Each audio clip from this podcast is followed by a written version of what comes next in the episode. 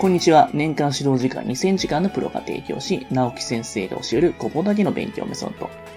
今回はですね、6年生で必ず成績の上がる学び方の7つのルールについてお話ししようかなと思います。それではやっていきましょう。まず1つ目。計算と漢字をしっかりやらせる。成績向上のためには最低限の基礎体力、すなわち体力であれば、計算と漢字はしっかりやるべきです。計算は毎朝時間を計って3から5問程度やりましょう。6年生こそ計算を大事にしてほしいです。計算をサボると元に戻すのは大変です。毎朝10分程度の時間ですから何かと確保してください。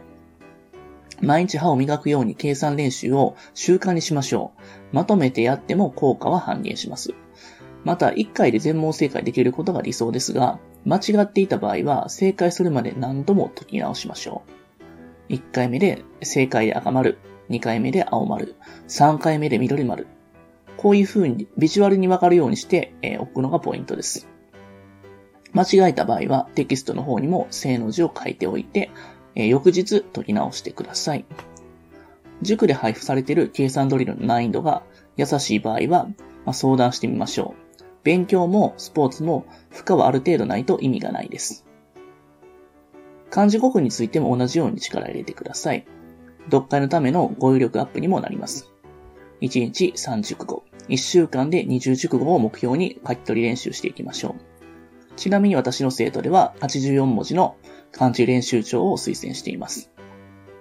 えー、塾で漢字テストを実施してくれる場合は、そのテストをペースメーカーとして常に満点を目標にしましょう。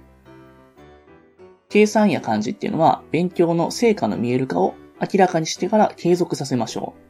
勉強はダイエットと一緒で、続けることが一番難しいんですけれども、相手は小学生ですから、工夫次第で大人よりも比較的簡単に続けれます。できれば怒られるからではなくて自分のために勉強するように持っていきましょう。物で釣るのはエスカレートするのであまりお勧めできません。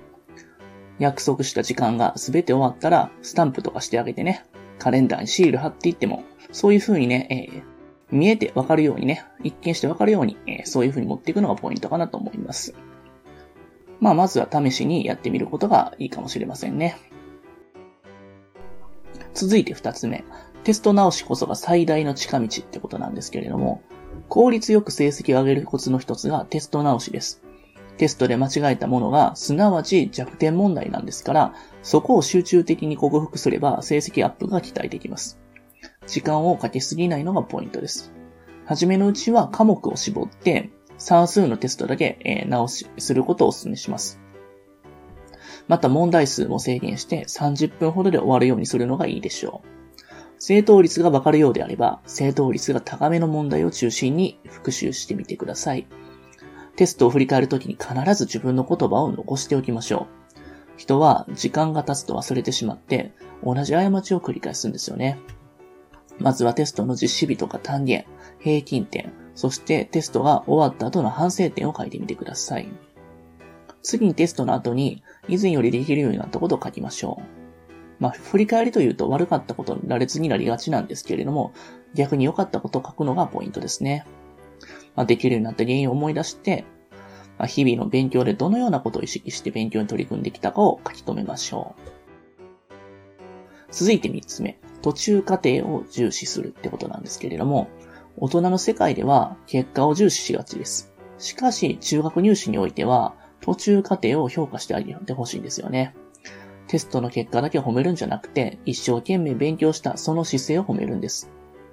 国語の記述であれば、丸抜を重視すると、子供は自信がないと書かなくなります。算数の応用問題もそうです。授業中に手を動かして間違えることによって問題が解けるようになるんです。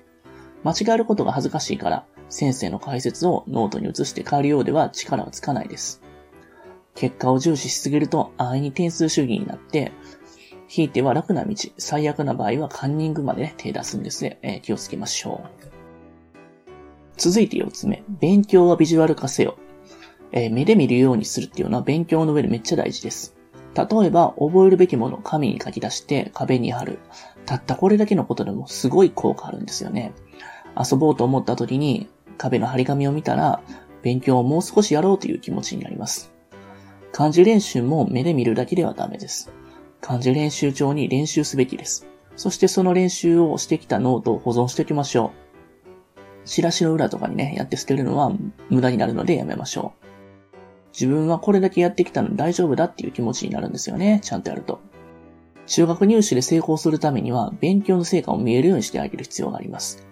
計算問題が終わったら反抗をしてあげるなど非常に効果的ですね。社会とか理科の暗記チェックをするときは単元ごとに正答率を出して折れ線グラフとか作ってみましょう。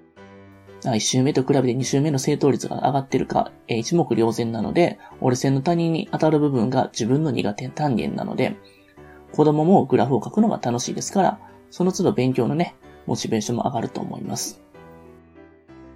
え続いて5つ目、欲張らない。中学受験では完璧主義は悪ってことなんですけれども、え中学入試で成功するためには割り切りが必要です。え完璧主義は、え受験では悪です。中学受験は制限時間が決まっています。首都圏の受験者っていうのは6年生の2月までに結果出さなきゃいけないです。そこで全てを完璧にするんではなくて、無駄なものは省いて、大事なところに集中する必要があります。例えば、奈良時代がマスターできないので平安時代には進まないという勉強方法では間に合わないですよね。えー、奈良時代の理解が半分でも平安時代に進むべきです。歴史を一通りやってみて振り返ってみると分かることもあります。そういう割り切りが必要です。原理原則まで分からなくてもとりあえずやる。これがすごい大事です。算数であれば公式を使っているうちにぼんやりと全体像が見えてから、え部分が見えます。割合の単元とかっていうのはそうですね。すべての単元、すべての科目に得にしたいと思っても実際難しいので、この単元一つを得にしていく。そういう気持ちが大事です。その後相乗効果で他の科目もできるようになります。僕がよく思うのが、運転っていうのは、一つのことをやっぱうまいことやっていくとだんだんできるようになると思うんです。えー、それは何かというと、僕はバックするのが苦手だったんですけれども、まあ、毎日運転してるとバックも自動的に上手くなったっていう感じですね。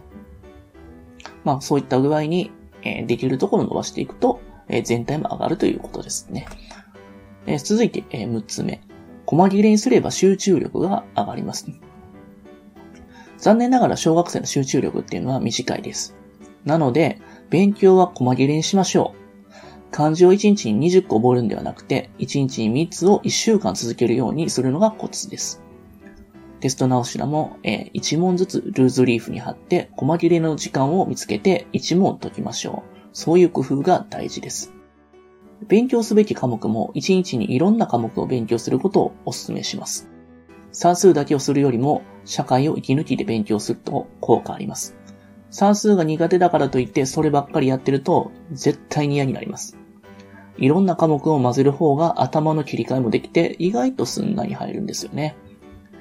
勉強する場所を変えるというのも有効でしょう。自分の勉強部屋で集中して勉強できるのは大学入試を控えた高校生とか浪人くらいかなと思います。小学生はなんだかんだ言って親御さんに褒められるために頑張ってるんで、時にはリビングで勉強することをお勧めします。私とかはトイレとかでね、都道府県とか山脈とか覚えてました。こういうのもおすすめですね。えー、そして7個目。